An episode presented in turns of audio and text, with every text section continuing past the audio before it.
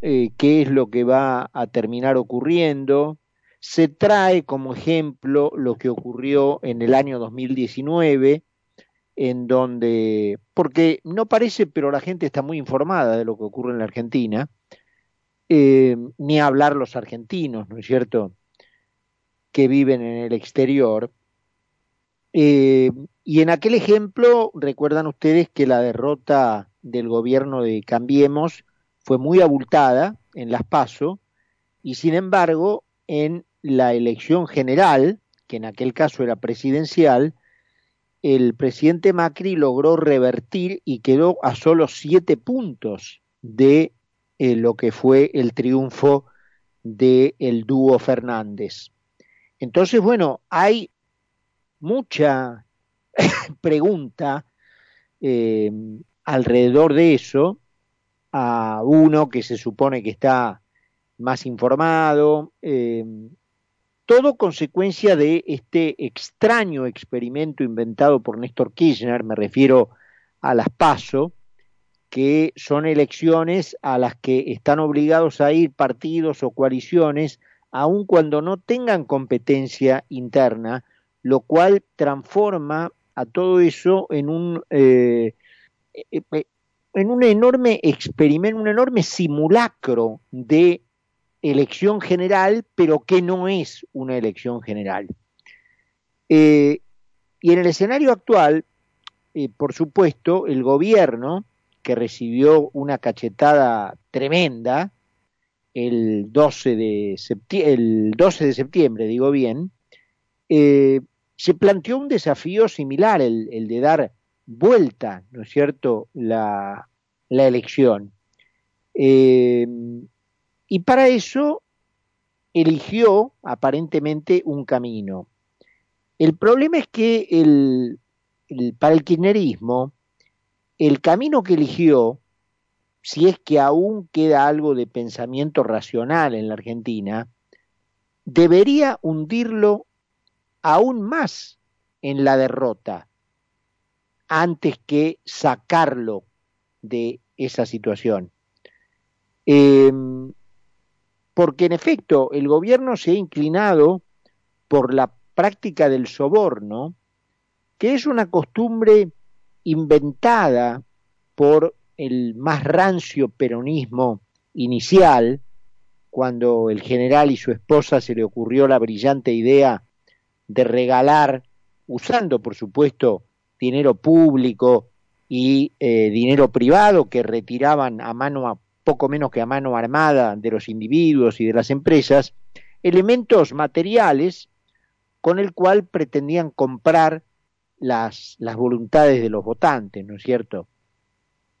Y entonces desde bicicletas hasta pan dulce eran la moneda de cambio que Evita y Perón habían encontrado para pavimentar eh, sus triunfos con los votos de, la, de las clases pobres a quienes les regalaban todos, todos esos elementos. Y esa mentalidad no cambió.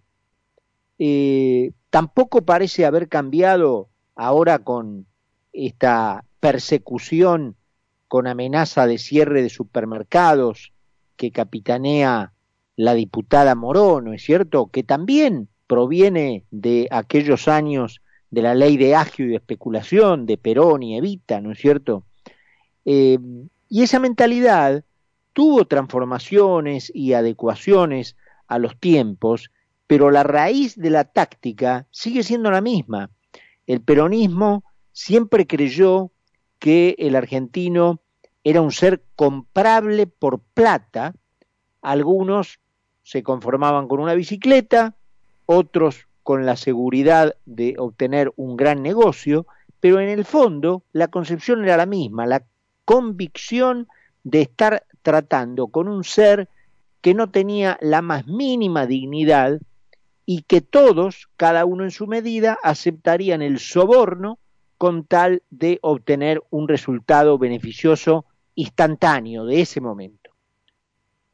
La cuestión hoy, más de 70 años después, es que muchos argentinos parecen haber comprendido que ese placer inmediato el de la bicicleta, el del pan dulce, incluso hasta el del negocio asegurado por el Estado, generaba una decadencia a largo plazo que tornaba inútil el placer inmediato.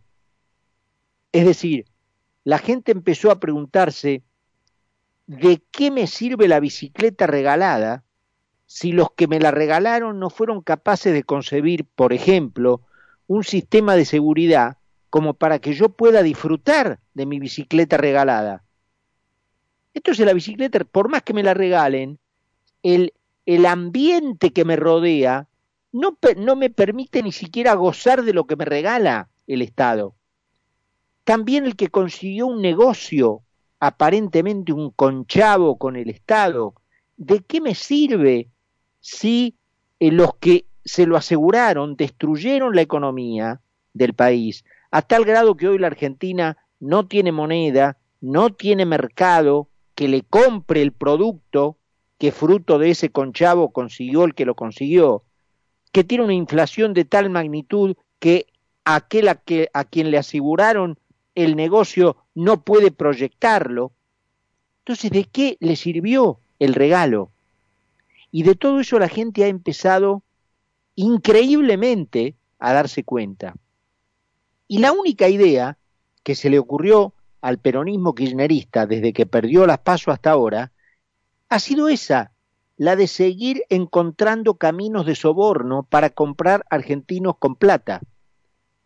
Y como plata genuina no hay, y les recomiendo que se queden en el programa porque esto va a tener una versión en, modo reportaje con un economista muy importante que también vamos a hablar de algo anunciado hoy en este mismo sentido, como plata genuina no hay, cayó en otra trampa típicamente peronista, que es generarla por la simple impresión de billetes. Ustedes calculen que el circulante en poder de los argentinos y en los depósitos a la vista en los bancos, el famoso M1, no, era de 900 mil millones de pesos en 2015.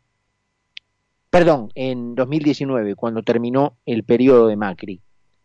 Hoy es de 2 billones, billones con B, ¿eh? con B larga, 2 billones de pesos en apenas 14 meses y desde las pasos el, ritmo se ha multiplicado en la impresión de dinero falso. Eso va a producir un océano inflacionario que va a arrojar a más argentinos a la pobreza, aun cuando tengan abundantes papeles pintados en el bolsillo. Y esta cuenta sencilla fue explicada mil y una vez en el curso de los últimos 70 años por cientos de economistas que trataron de hacerle entender a la gente que el método de la generación espontánea de dinero a través de una imprenta para salir de la, de la pobreza era lo mismo que tener la pretensión de tener generaciones y generaciones de argentinos doctorados en alguna rama de la ciencia simplemente por la vía de imprimir diplomas. Es lo mismo. La diferencia con la época actual es que un conjunto de argentinos, aún los que están hundidos en la peor pobreza, y para eso basta ver el mapa especialmente de la ciudad de Buenos Aires, en donde ganó nada menos que Javier Milei, en las zonas más pobres de la ciudad, Soldati, Pompeya, Villalugano, Parque Patricios, en todos esos lugares ganó Javier Milei. Eh, esos argentinos parecen haber comprendido finalmente esta ecuación y no están dispuestos a seguir dejándose sobornar. O peor aún para el peronismo, están dispuestos a aceptar lo que les regalen, pero después castigarlos de todo modo con el voto. Y es aquí en donde surge uno de los temores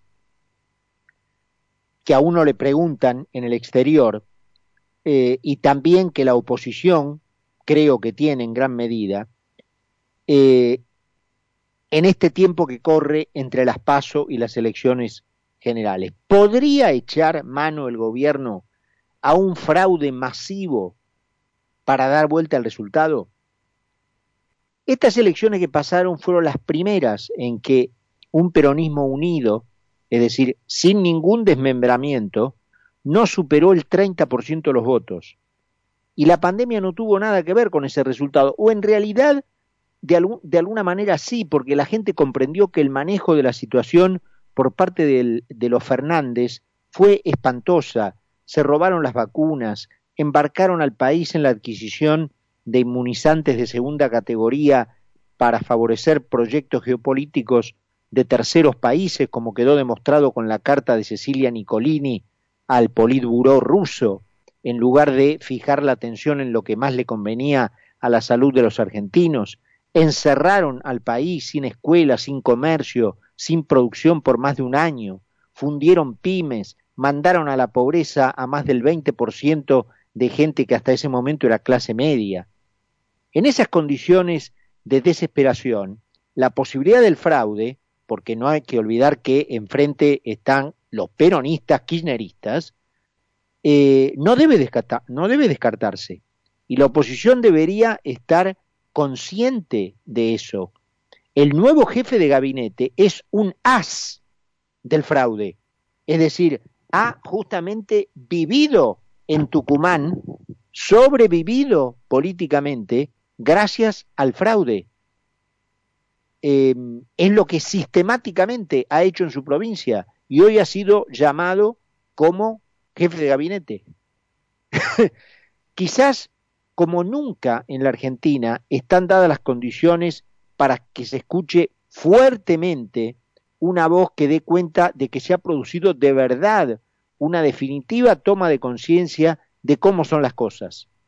Pero el sonido de esa voz debe ser cuidado para que no se le aplique una sordina fraudulenta.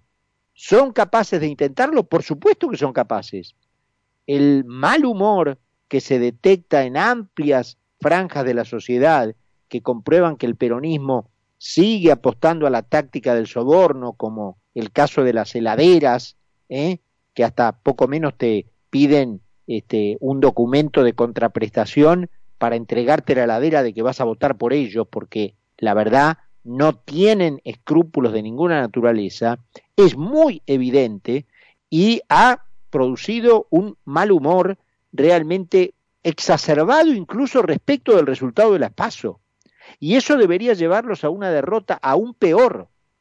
Pero de todas maneras, la oposición no debería dar por descontado un triunfo fácil y debería aumentar eh, el sistema de fiscalización, instrumentar un sistema de cuidado riguroso para que la voz que diga, muchachos peronistas, nos costó mucho darnos cuenta de esto, pero finalmente lo entendimos.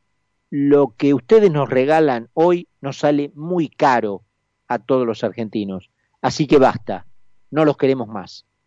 Para que esa voz se escuche como un verdadero estruendo en la noche del 14 de noviembre, hay que trabajar desde el punto de vista o partiendo de la base de que son capaces de hacer cualquier cosa para mantenerse en el poder y para fundamentalmente en el caso de la señora de Kirchner evitar lo que merece, la cárcel.